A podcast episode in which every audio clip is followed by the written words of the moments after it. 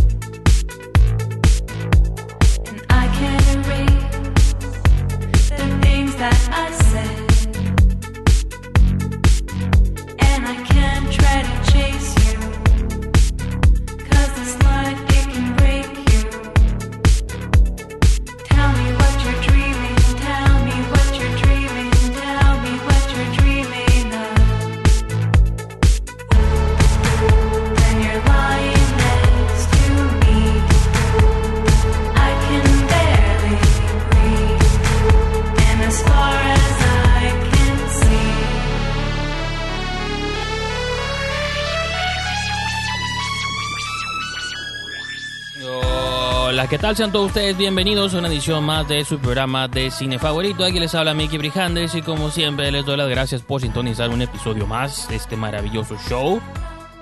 Gracias, gracias por estar allá afuera, por seguirle dando play, por seguirnos escuchando. Eh, hay muchas, muchas cosas que tratar en el programa del día de hoy.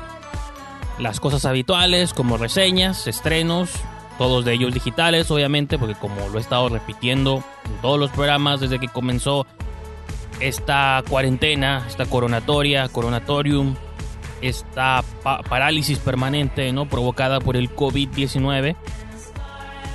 Pues todas las películas que hemos estado viendo han sido lanzamientos o estrenos digitales. No hay taquilla. Eh, entonces vamos a seguir con esta sección que he estado, pues que he presentado durante los últimos programas, ¿no? Llamada Esta semana hace 10 años, donde visitamos cuáles fueron las películas que se estrenaron una semana como hoy, pero del 2010, de aquel lejano 2010. Entonces vamos a platicar un poquito sobre eso. Eh, noticias, pues se ha actualizado semana tras semana, se va actualizando la lista de películas estaban planeadas para estrenarse en cartelera comercial, pero pues obviamente, repito, todo esto se está o cancelando, posponiendo, aplazando, este, reagendando. Eh, ha habido muchos cambios durante los últimos días. Y obviamente para cuando ustedes escuchen este programa, pues quién sabe si todo se haya mantenido igual o no. Pero bueno, eh, voy a leerles la lista actualizada o la lista más actual hasta el momento, ¿no? De estas nuevas fechas de películas. ¿Qué más? Que tengo que mencionarlo porque últimamente han estado subiendo los números de... No de vistas, antes estoy acostumbrado a llamarles vistas porque en YouTube así se manejaba, pero son más que nada como plays o tocadas. Últimamente han estado subiendo un poquito, han estado este, más elevadas que los principios meses del... los primeros meses del año, entonces eso me da gusto. Y nomás como eh, mencionar que usualmente había una, un calendario, ¿no? Es un programa los martes y un programa los viernes. Cuando mucho miércoles en la mañana. Cuando mucho sábado en la mañana, ¿no? Pero siempre había dos programas a la semana. Uno era pregrabado, edición de estudio, edición casera. Y el otro es el que se transmite los viernes al aire en vivo por la radio, ¿no? La cosa ahorita, como está eh, en pausa la estación, todos estamos en cuarentena, separados, pues ahora en lugar de eh, pregrabar un programa, tengo que grabar dos programas a la semana, unos con entrevistas, unos con reviews, son diferentes estructuras, pero en esta ocasión pues ambos tienen que ser pregrabados, ¿no? Entonces tengo que editarlos, tengo que cortarlos, todo lo que implica la producción de los programas, ¿no? Entonces a lo mejor si se retrasa un día o dos o día y medio de cuando habitualmente se subían los programas, pues nomás para mencionar que es esa la situación, pues, ¿no? De que ahora hay más trabajo de postproducción que hacer de lo que solía haber antes, porque antes pues un programa se transmitía en vivo y así como se transmitía, pues así este se subía a la plataforma. Ahora se tienen que e- editar dos programas a la semana, ¿no? Entonces, nomás era esa pequeña mención. Y también quiero mencionar como otros temas, otros tópicos que traigo aquí, que siempre los menciono al final del programa, pero ya como apresurado, ya como cansado, ya como con ganas de pues cortarlo, porque a veces me extiendo demasiado. Entonces, hice unas notas mentales, y no solo mentales, físicas o digitales más bien. Hice unas notas en mi teléfono para mencionar mejor en el tope del show eh, algunos de estos puntos que quiero simplemente tratar y rápidamente, ¿no? Para poder entrar como a todos los otros temas que ya son de películas eh, que quiero mencionarles. Como ya les decía, han estado subiendo un poco los números, los plays, eso me da gusto. Y entonces, pues en el servicio o en la plataforma esta que tenemos para consultar este, como los stats o las estadísticas, números, como les quieran llamar, pues está suave porque, porque te lo manejan, te lo dividen todo como en grupos, ¿no? Como en gráficas. Y te dicen cuál es tu demográfico eh, que escucha el programa, en qué tipo de dispositivos te están escuchando más, Androids o iPhones o en computadoras, ¿no?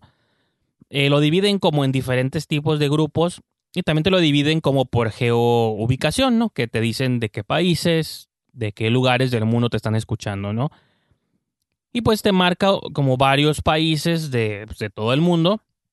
La mayoría de ellos son países que hablan como español, así sea como España, Colombia, este, Argentina, está, México obviamente tiene mayor porcentaje, está como casi este, cerca del 50%.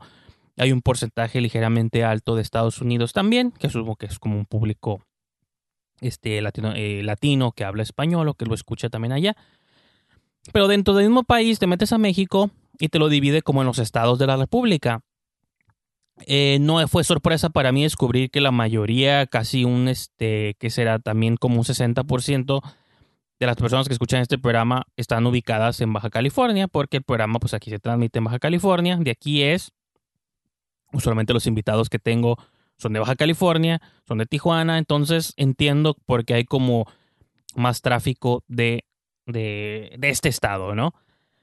Pero en segundo lugar, y, hay otros estados de la República que también tienen bastantes plays. Está como Monterrey, está Guadalajara, este, está Ciudad de México, obviamente.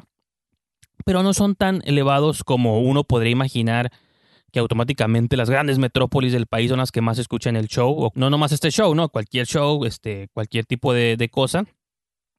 Me sorprendió mucho ver al estado de Coahuila en segundo lugar después de Baja California yo no conozco a nadie que lleve en Coahuila, pero pues me llama mucho la atención y quería extender como de algún modo eh, la invitación o mandar como entre saludo y que pues me dejen sus comentarios ya sea en Twitter o cualquiera de las redes que usualmente les platico. Si ustedes son de Coahuila y están escuchando el programa, pues que me lo hagan saber porque se me hizo bastante interesante, ¿no? Repito, así como hay estados que uno eh, más o menos se predispone que van a estar en el top, en segundo lugar que esté Coahuila después de Baja California, pues se me hace como interesante, porque ni siquiera como Sonora, ¿no? O quizá Baja California Sur. No, o sea, fue, es Coahuila segundo lugar y luego ya se va dividiendo como entre Monterrey, Ciudad de México y el resto de los estados, ¿no? Entonces eso es lo único como que quería eh, poner allá afuera como dato curioso. Y también si una de las avenidas que están disponibles, que ya lo he mencionado varias veces, pero usualmente siempre lo menciono, repito, hasta el final del programa, del modo en que se pueden poner en contacto conmigo, no solo es en Twitter, Instagram, Letterboxd, TikTok, eh, lo que sea que ustedes utilicen. Eh, la plataforma de Anchor.fm eh, ofrece el sistema de dejar mensajes de voz. Pueden dejar como sus comentarios, opiniones, este, reviews, lo que sea que ustedes quieran dejar. Me lo pueden hacer llegar vía un mensaje de voz, ¿no? Usualmente en la descripción de estos programas, ya sea en Apple o en Spotify, Usualmente viene un enlace eh, al enlace, valga la redundancia, donde ustedes pueden dejar el mensaje de voz. Simplemente le dan clic o lo presionan, los manda a otra pantalla dentro de anchor.fm y ahí sale un botón rojo y les permite que graben, se graben un mensaje de voz, ¿no? Ese mensaje de voz me llega a mí, me llega a mi inbox, lo escucho y pues en base a lo que sea se comente, pues ya lo estaremos abordando en próximas ediciones del show. Te los invito a que intenten esa opción si así lo desean. El enlace es anchor.fm diagonal brijandes diagonal messages, que es como mensajes en inglés. Repito, anchor.fm diagonal brijandes diagonal messages. Ese link lo pueden encontrar en la descripción, pero si no, se los dicto. Que es más fácil, pues, este, buscarlo para que no se les vaya un er-, error de dedo o lo que sea, pero...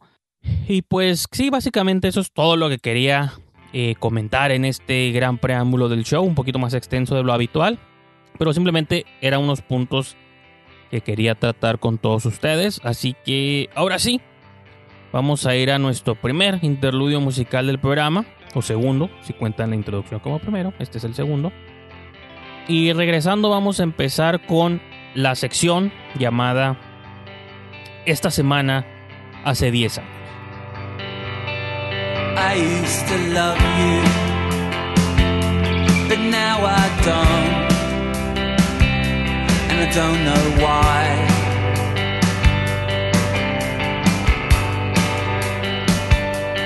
Things have changed too much for me to be on your side.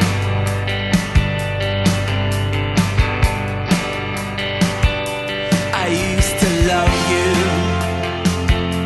but now I don't, and I don't feel bad.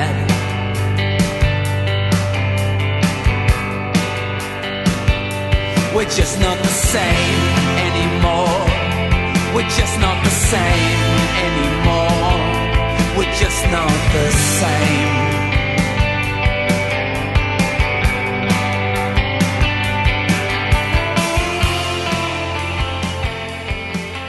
Ahora sí, esta semana hace 10 años, si se preguntan en qué semana nos encontramos, la semana que se está grabando este episodio es del 3 de abril al 9 de abril.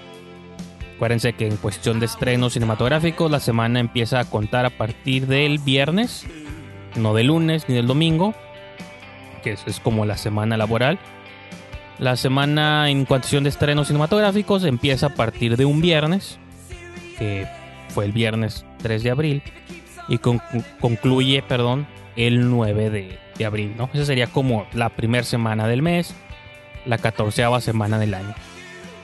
Entonces, este, remontándonos a hace 10 años, en el 2010, las- la catorceava semana del mes comenzó el 2 de abril del 2010. Entonces, en aquel entonces la semana fue cubierta, fue del 2 de abril al 8 de abril, ¿no? Eh, no más como referencia, porque creo que nunca lo había mencionado a detalle, pero lo explico, ¿no? Que las semanas en cuestión de... En el cine cuentan a partir del viernes, ¿no? Porque usualmente el box office del, fin de semana, del weekend, es el que cuenta como para los números, las estadísticas, para los estudios, productores y todo ese rollo. Entonces por eso la semana empieza el viernes, ¿no? Entonces, para comenzar a mencionar las movies más llamativas que se estrenaron en cines hace 10 años, vamos a comenzar con los estrenos de Estados Unidos y luego los estrenos que hubo en México esa misma semana, ¿no? Y a diferencia de otras semanas, solo hubo un gran estreno fuerte en Estados Unidos hace 10 años. Un 2 de abril se estrenaba allá. Y está suave como hacer estos repasos, ¿no? Siempre lo que me interesa siempre como estos recuentos históricos, cuando vemos cosas de taquilla o cosas eh, de ese tipo, que me traen recuerdos como de las tendencias que estaban en aquel momento. Me acuerdo que eh, pues hace como 10 años había... Y todo es como cíclico, ¿no? Porque yo me acuerdo, pues en los 80s obviamente hubo un periodo de tiempo donde estaban de moda el cine de espada y sandalias, ¿no? Cosas como Hércules, Conan, Dead Stalker, ¿no? Como esas películas que eran como de guerreros, no necesariamente medievales, pero eran como historias épicas, eh, bélicas, ¿no? De espadas y sandalias. Pues me acuerdo que hace como 10 años hubo una tendencia a raíz de películas como 300, eh, Troya, si se acuerdan de todo ese tipo de movies, ¿no? Que de algún modo estaban apelando como a la mitología. Y entre toda esta oleada hubo una movie que incluso engendró una secuela años después, llamada Clash of the Titans, la furia de titanes, con Liam Neeson y Gemma Arterton y no me acuerdo qué otros actores por ahí salían. Pues esa fue la movie que fue el único gran estreno que hubo en, en la primera semana de abril del 2010. Hubo, usualmente hay como a veces estrenos secundarios, terciarios, no siempre los menciono todos. Cuando son movies como que no reconozco, que quizá no, no causaron un impacto eh, cultural eh, tan grande, pues a veces las omito. Pero en esta ocasión creo que Clash of the Titans, pues para entre lo que cabe, dejó ahí como su especie de huella en la historia reciente del cine, que a su vez era como un remake, una reversión de una historia como clásica que ya se había adaptado antes. Entonces nomás se hizo como con nuevos, nuevos actores. Y en México, en México se estrenaban dos películas del 2009. Esa tendencia de seguir estrenando películas de los años previos en el año siguiente, pues no, no ha terminado. Una movie de béisbol que nunca, hasta que no la investigué ahorita para el show, no sabía ni que existía. Eh, hasta sale por ahí Patti Manterola, me parece. Se llama The Perfect Game, del 2009. En base al póster y salen como unos niños y cosas así. Eh, realmente no conocía esta movie, pero pues eh, es como de béisbol, ¿no? Se llama The Perfect Game. Y otra movie, se estrenaba la movie también de Spike Jones, donde habitan los monstruos. No acuerdo cómo la pusieron en español, pero en inglés se llama Where the Wild Things Are. Era esta película pues de este creativo director Spike Jones. Se, se venía estrenando apenas en México. Y una movie que sí era del 2010. En Estados Unidos ya se había estrenado el 5 de febrero. Pero aquí apenas llegaba pues, a México como un mes y feria después, ¿no? O dos meses después casi. Que es la movie Dear John. ¿Se acuerdan? Con Channing Tatum y Amanda Seyfried. Esta película romántica que tampoco he visto. Muchas de estas movies no, no necesariamente he visto todas las películas. Es Nicholas Sparks, es un este, autor que realmente no me interesa tanto tampoco. Pero pues ahí queda. Ese fue como el gran estreno en México ese fin de semana. Dear John, así que pues le dejen ahí sus comentarios cuál de estas películas les trae ligeros recuerdos, buenos, malos, las fueron a ver al cine, no las fueron a ver al cine, yo qué sé.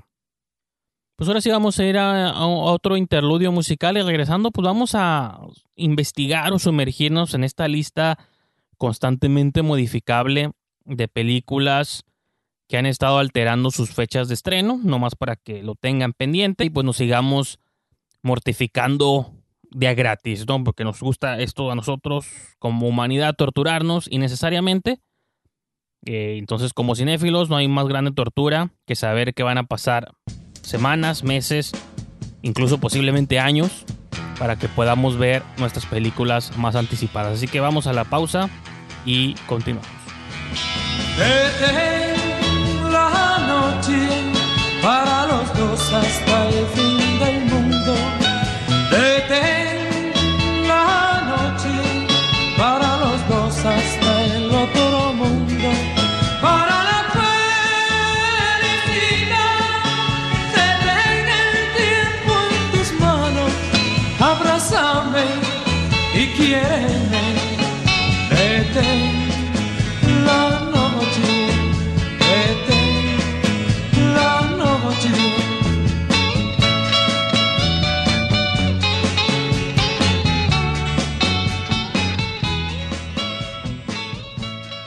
Los más recientes cambios que hubo fueron de Disney, fueron respecto a los, pues, los estrenos o a las nuevas fechas de sus movies de, Marvel, ¿no? Su slate que le llaman.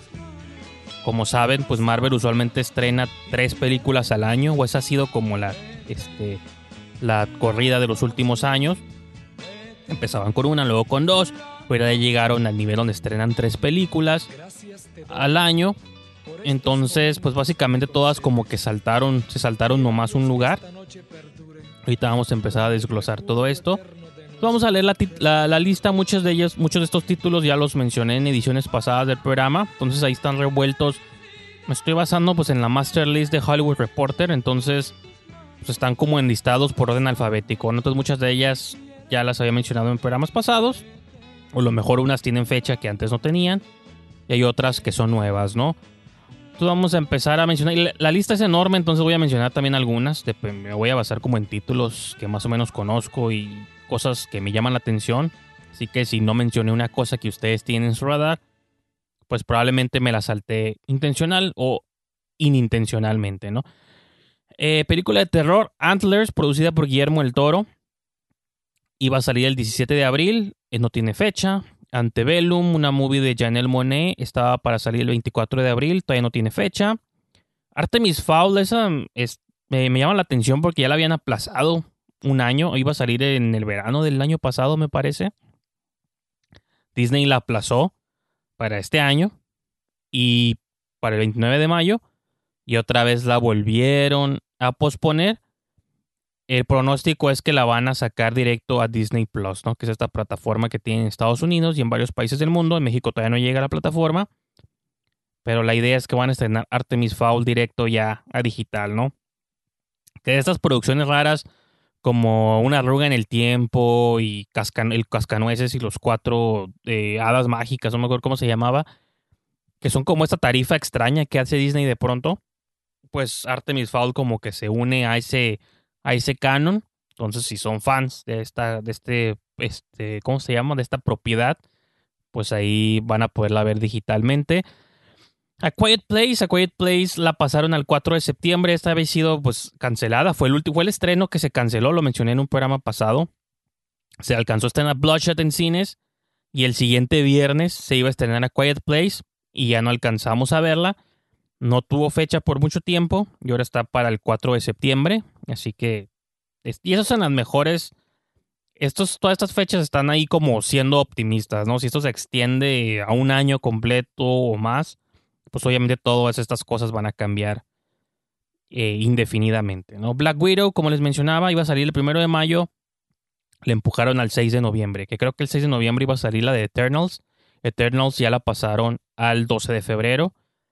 Que el 12 de febrero no me acuerdo qué otra cosa iba a salir. Entonces todo así se fue saltando como una fecha. Candyman, la película de terror producida por Jordan Peele, dirigida por Nia Da Costa, del 12 de junio la pasaron al 25 de septiembre. El Doctor Extraño y el Multiverso de la Locura, Doctor Strange and the Multiverse of Madness, la pasaron al 21, al, perdón, al 5 de noviembre del 2021. Y esa ni siquiera estaba filmada, entonces nomás están como, pues cambiando el slate, ¿no? Para que nos este, anticipemos. The Eternals, ya les mencionaba, el 12 de febrero del 2021. Rápido y Furioso, esta fue de las primeras que se movieron sin pensarlo al 2 de abril del 2021. Eh, French Dispatch, la película de Wes Anderson se pasó del 24 de julio al 16 de octubre. Ghostbusters Afterlife se pasó del 10 de julio al 5 de marzo del 2021. Entonces iba a salir en junio de este año y se pasó a marzo del 2021. Esto, esto es lo único que está como interesante, ¿no? Los meses finales del 2020 y los primeros meses del 2021, si no es que el año completo del 2021, van a estar al tope de películas yo creo que se van a ver una serie de estrenos como sardinas o como fábrica de chorizos. Si de por sí ya sentimos que todos los viernes estrenan como cosas nuevas, casi se siente, los que no este, habitualmente van al cine seguido, se siente como que hay estrenos nuevos cada semana, que usualmente los hay, pero no siempre hay como una o dos semanas como de espacio. A veces un estreno fuerte, una semana, dos semanas tranquis, otro estreno fuerte, una semana, dos semanas tranquis, otro estreno fuerte. Yo pronostico que las, los últimos meses de este año y durante todo el primer tercio o los primeros dos tercios del 2021, cada viernes, pum, pum, película grande, película grande, un montón de estrenos, blockbuster tras blockbuster. Y no sé cómo va a cambiar esto los números, pero como experimento o como cosa nunca antes vista, creo que eso está interesante. Entonces, mantengan como, manténganse como pendientes a eso porque como fenómeno creo que va a ser muy interesante. ¿Qué más? Una película de Tom Hanks, Greyhound, se pasó del 12 de junio, no tiene fecha todavía. Indiana Jones se pasó al 29 de julio del 2022, pero esa película ni siquiera existe. Yo creo que ni siquiera está escrita. Ni siquiera creo que sea todavía un sueño húmedo de Steven Spielberg, ¿no? Y Lucasfilms. O sea, Indiana Jones no sé ni por qué está ahí, pero bueno. Una que sí le tenía muchas ganas es el musical este In the Heights, producido por Lin Manuel Miranda y este, dirigido por John M. Chu. Iba a salir el 26 de junio, no tiene fecha todavía. Eh, es de Warner Brothers. Jungle Cruise, otra movie de Disney, la pasaron del 24 de julio al 30 de julio, pero del 2021, o sea, iba a salir el 24 de este año.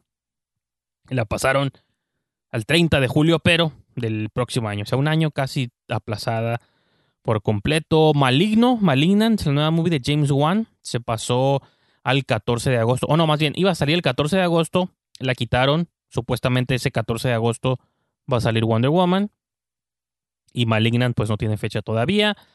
Eh, ¿Qué más? Morbius, la película de Marvel, pero de la ala de Sony. Iba a salir el 31 de julio de este año. La pasaron a marzo 19 del 2021. como les digo, próximo año atascado de películas. Mulan se pasó del 27 de marzo al 24 de julio. Esa tiene como el outlook un poco más optimista de todos. Yo no sé si para el 24 de julio ya van a estar abiertos los cines, pero pues veremos. Y Mulan pretende ser la movie que nos haga recobrar la fe en ir al cine. La movie, la movie con la situación más deprimente de todas, lo siento. Ya hasta risa le da a uno. New Mutants. New Mutants que ha sido aplazada, aplazada, aplazada por múltiples años. Desde el 2017 que está siendo aplazada. Las primeras veces fueron como por la incertidumbre de que si Disney compraba Fox, que sí, que iba a pasar con los Mutants, que ya no son parte del canon, que los X-Men ya son parte de Marvel. Y había sido aplazada como por otras situaciones. Y ahora que finalmente ya tenía fecha para el 3 de abril, pues sucede una pandemia mundial y otra vez ha sido cambiada para fecha indefinida. ¿Qué más? Sin tiempo para morir, la nueva película de James Bond, pues ya sabemos, para el 25, 25 de noviembre. Conejito Pedrín se pasó que al, 7, al 15 de enero del 2021. Eh, ¿Qué más? Shang-Chi de Marvel, otra movie que no creo ni siquiera que esté filmada, o creo que la estaba filmando Daniel de Stincretón, ya lo he mencionado aquí en otro programa se pasó del 7, no, iba a salir originalmente el 7 de mayo, pero ya les mencionaba, Eternal se pasó al 7 de mayo, entonces ahora Shang-Chi está flotando a la deriva, ¿no?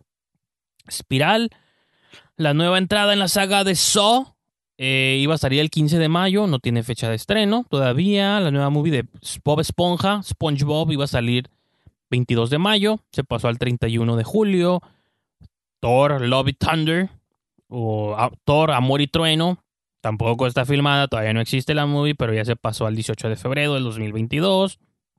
Top Gun Maverick, ese iba a salir el 24 de junio y se pasó al 23 de diciembre. ¿Qué más? ¿Qué más? Uncharted, esta, esta película basada en el videojuego, se pasó del 5 de marzo del 2021 a octubre 8 del 2021. Wicked, la adaptación esta del musical de Broadway basado en El Mago de Oz y todo esto, Originalmente iba a abrir el 22 de diciembre del próximo año, ni siquiera de este año, pero seguramente no está filmada todavía. Entonces por eso le cambiaron la fecha. La Mujer en la Ventana, una nueva movie de género con Amy Adams, eh, iba a salir el 15 de mayo. Ya la quitaron de esa fecha indefinidamente. Y pues, cerramos con la que ya había mencionado, Wonder Woman. Del 5 de junio la pasaron al 14 de agosto. Eso es pensando en el outlook más positivo y optimista. Ya veremos si sí sale para el 14 de agosto o no. Pues entonces esa es la lista. Así que, pues, ya veremos, ¿no? Ya veremos. Deprimámonos todos juntos. O por lo pronto sigamos bajando películas ilegalmente. Y muchas de las películas que vimos eh, digitalmente esta semana, pues se las voy a comentar en el siguiente, después de este pequeño interludio musical. Así que vamos a esta bella melodía y regresando empezamos a desmenuzar las movies nuevas que vimos esta semana. I like the way you smile at me. I felt the heat that enveloped me. And what I saw,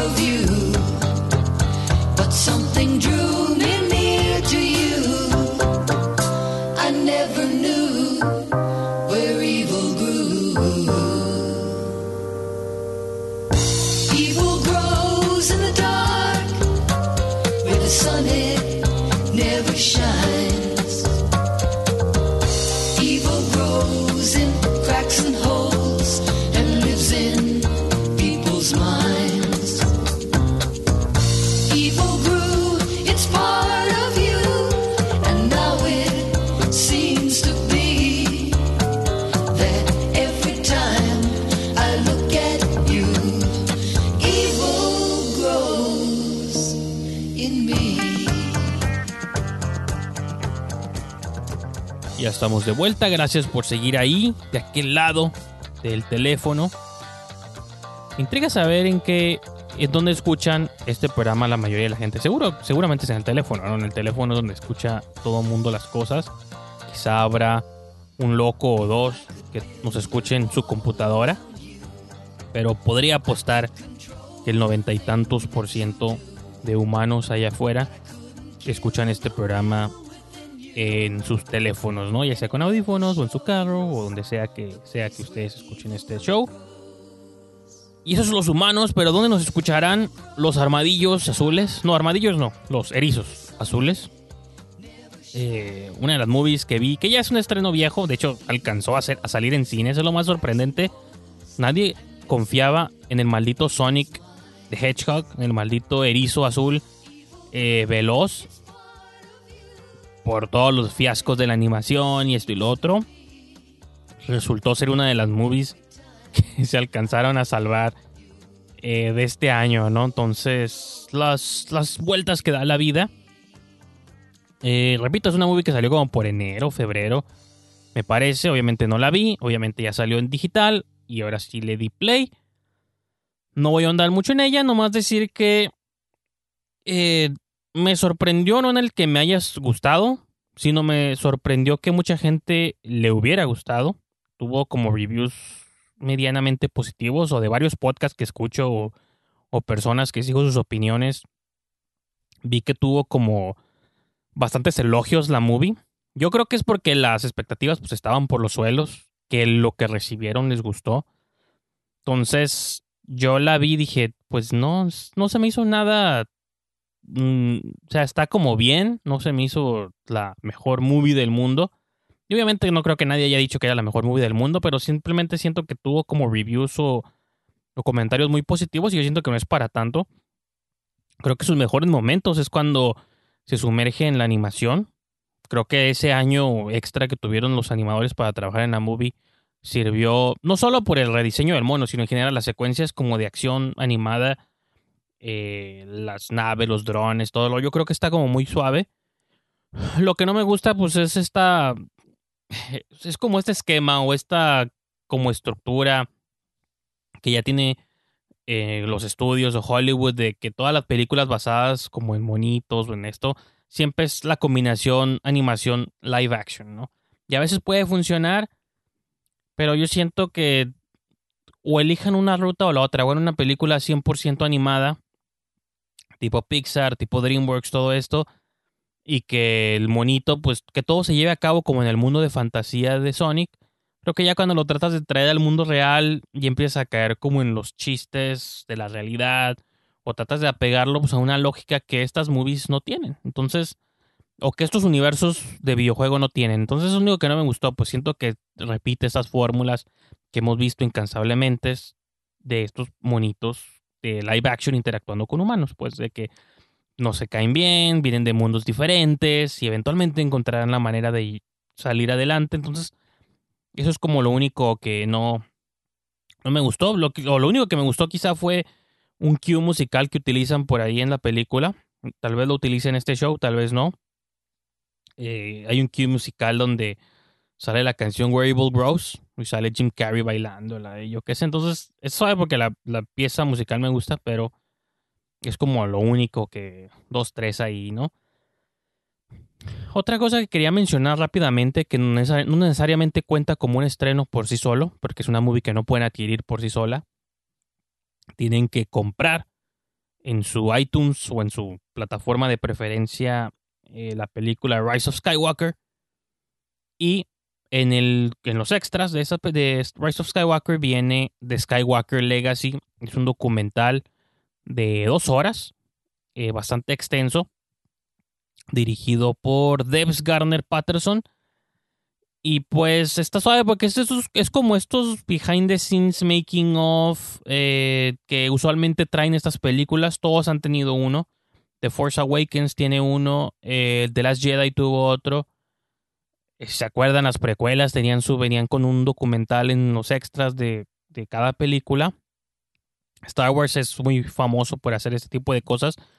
Lo que hace de Skywalker Legacy es que de algún modo redondea habla sobre las nueve películas, por así decirlo, ¿no? Trata como en, entrevista pues, a todos los jugadores habituales, desde J.J. Abrams, eh, Kathleen Kennedy, todos los ejecutivos, todos los meros meros en Lucasfilms, hasta pues actores, eh, el staff de producción, los diseñadores de criaturas, John Williams, o sea, todo todo mundo este habla aquí un poco sobre lo que significa pues el legado de los Skywalker.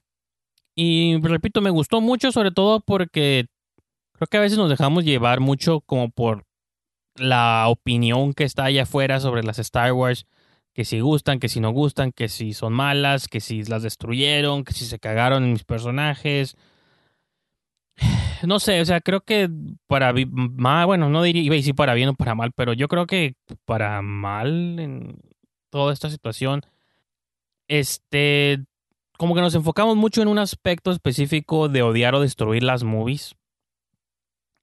Pero cuando vemos este tipo de documentales nos damos cuenta como de algo que sabemos que existe, pero no necesariamente siempre lo, lo intelectualizamos, que es el trabajo pues de producción o el proceso de filmación que hay detrás de esas películas y cuánta gente trabaja en las movies y todo el esfuerzo y sobre todo la cura de J.J. Abrams pues de trabajar mucho con lo práctico, desde The Force Awakens ya lo habíamos visto en las Jedi. Brian Johnson utilizó también mucho de esta idea de rescatar lo más práctico posible. Obviamente, pues hay pantallas verdes y pantallas azules. Y últimamente han este, desarrollado nuevas tecnologías donde ya ni siquiera usan las pantallas eh, verdes o azules, sino ya son como monitores casi o como este, televisiones gigantes o proyecciones. Vean como los behind the scenes de Mandalorian esto es mucho como tecnología también que empujó un poco John Favreau con sus Jungle Book, de que ya a veces te recrean como los sets desde la filmación, ¿no? Entonces, de algún modo es como una post, estas mate paintings que le llaman, nuestras pinturas mate que usaban mucho antes, en los 80, 70, donde los fondos eran pinturas gigantes.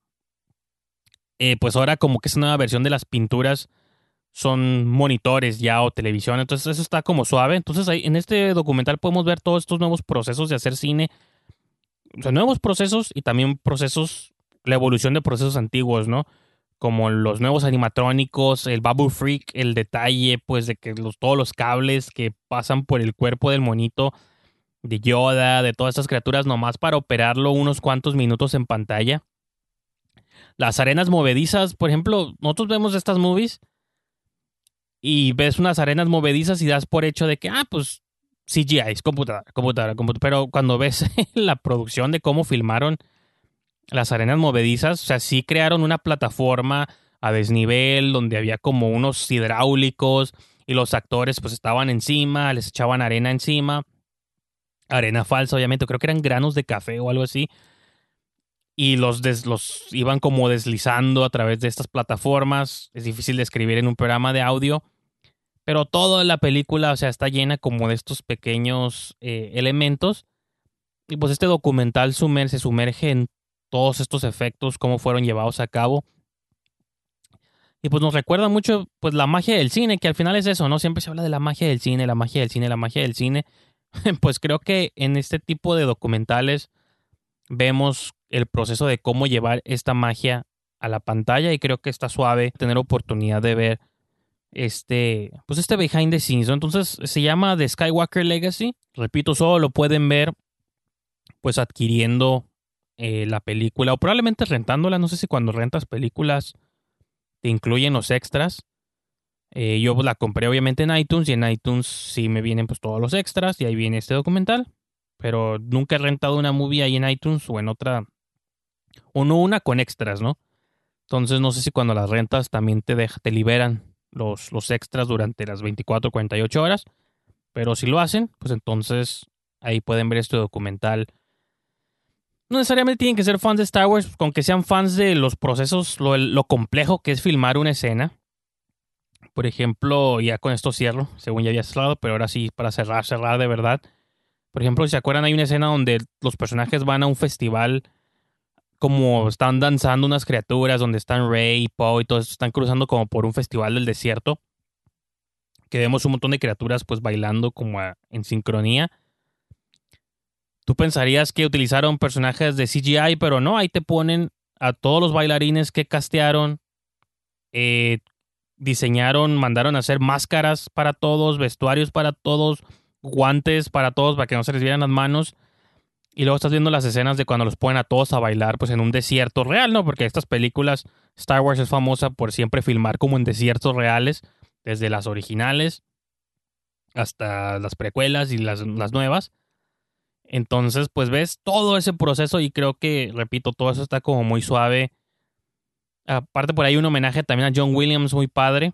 Si, se acuerdan de la movie, hay un cameo de John Williams. Es una escena que dura 3, 4 segundos máximo. Y la atención al detalle que le pusieron a un elemento muy específico para que nomás se viera 4 segundos en ese cambio de John Williams. Y puedo, puedo seguir, ¿no? O sea, los ejemplos son múltiples. Los invito a que vean ese documental. Vámonos yendo rapidito. Eh, dos películas que... Ok, bueno, una... Vi finalmente Brahms, El Niño 2, que es la secuela del The Boy. ¿Se acuerdan del 2016? Hubo una movie sobre un muñeco que mataba gente o no sé qué hacía el muñeco. Luego descubrimos que vivía en las paredes. Pues hicieron segunda parte, ¿no? Que no tiene nada que ver con la primera. Solo es el mismo director, W. Bell, William Brent Bell se llama el director. Y ahora en lugar de Lauren Cohan, sale Katie Holmes como mamá protagonista.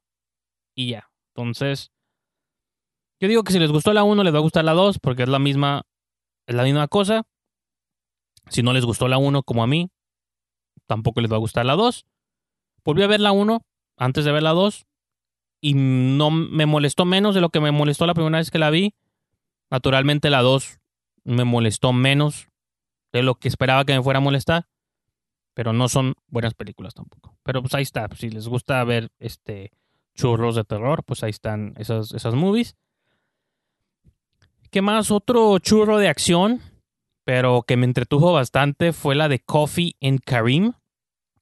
Coffee and Karim es la nueva película del director este, Michael Dawes, que el año pasado curiosamente hizo otra película en el mismo género, la de Stuber, donde salía Dave Batista y Kumail Nanjiani como pareja dispareja, policial, body cop, que allí era un policía, un detective y un chofer de Uber. Eh, pues acá recicla esa misma dinámica en Coffee and Karim, nomás que ahora es un policía, interpretado por Ed Helms, y su pareja dispareja es un niño de 12 años llamado Karim.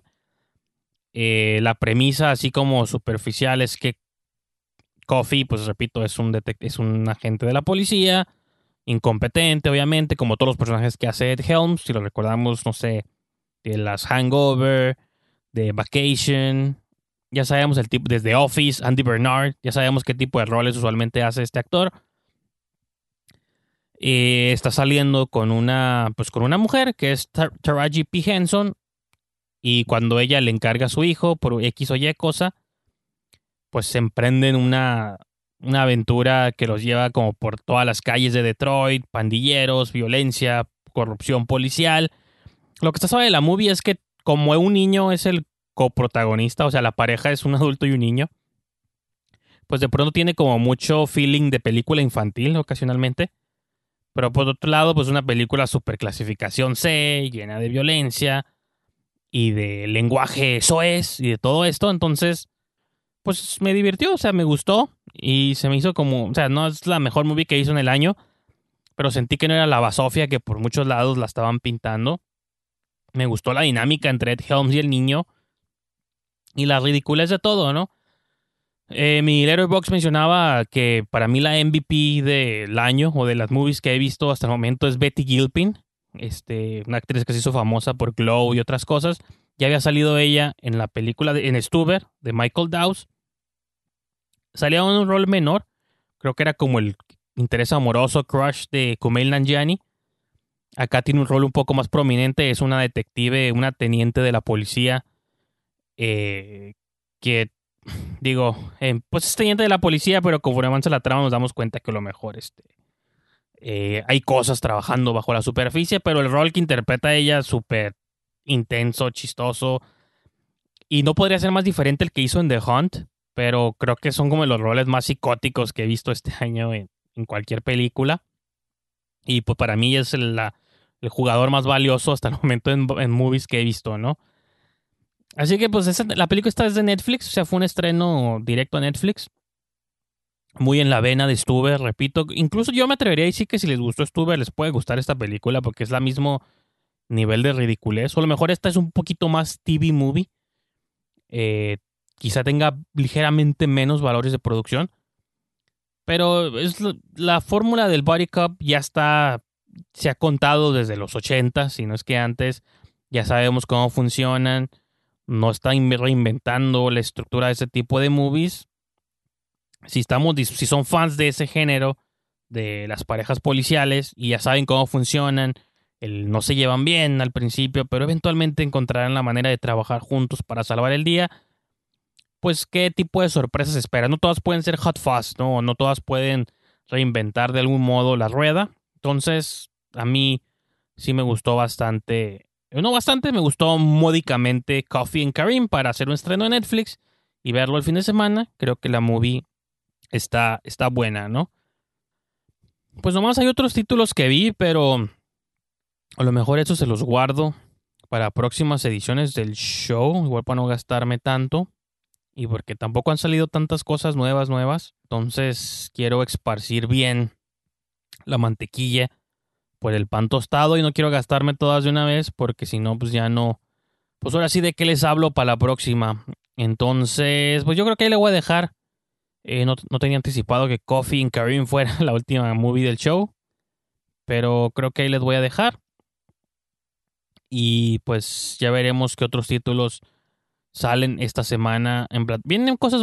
Netflix trae ahí su dosis de estrenos. Así que vamos a estar pendientes de esos estrenos. También en digital, creo que va a salir The Turning, esta película de Floria Sigismondi que me encantó. Finalmente va a soltar este digital. La que ya salió fue la de Underwater, esta de con Kristen Stewart que salió a principios del año. Ya la pueden encontrar también digitalmente. Eh, ¿Qué más salió? La una nueva película esta de Reed Morano con ah, Blake Lively, llamada La sección de rítmica, Rhythm Section. Ah, Gretel Hansel salió también digital.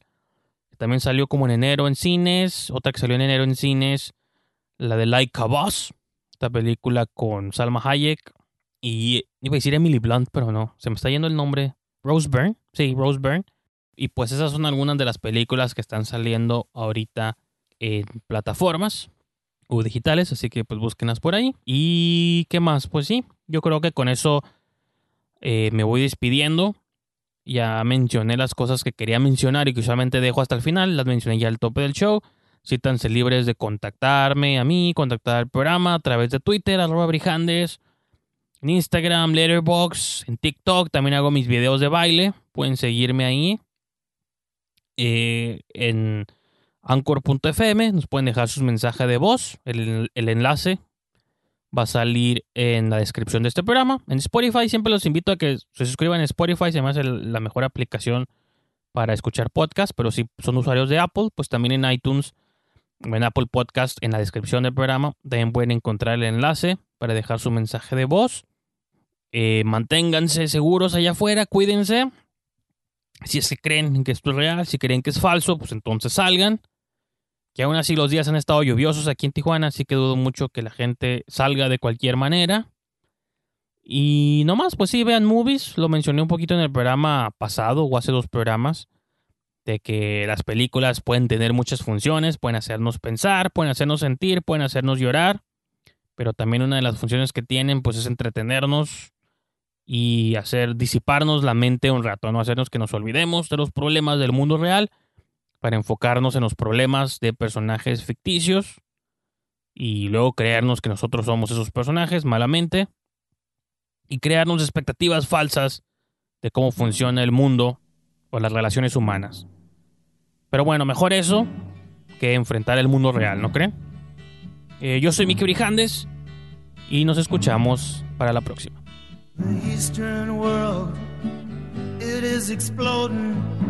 Violence flaring, bullets loading. You're old enough to kill, but not for voting. You don't believe in war, but what's that gun you're toting? And even the Jordan River has bodies floating, but you tell me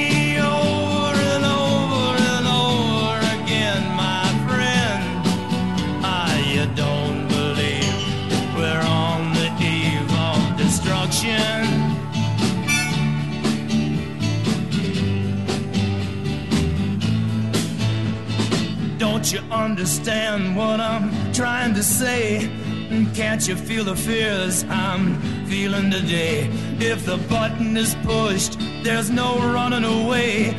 There'll be no one to save with the world in a grave. Take a look around you, boy. It's bound to scare you, boy. And you tell me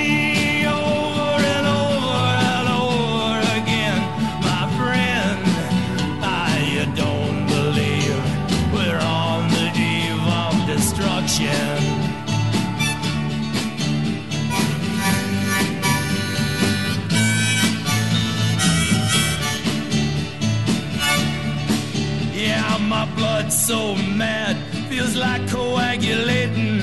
I'm sitting here just contemplating. I can't twist the truth, it knows no regulation.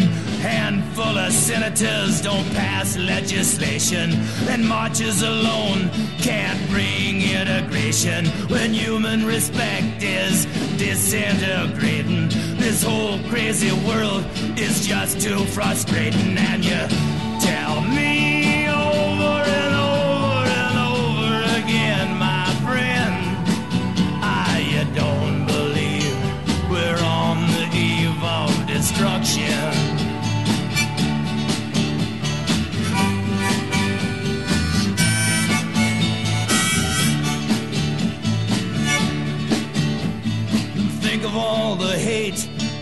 in Red China.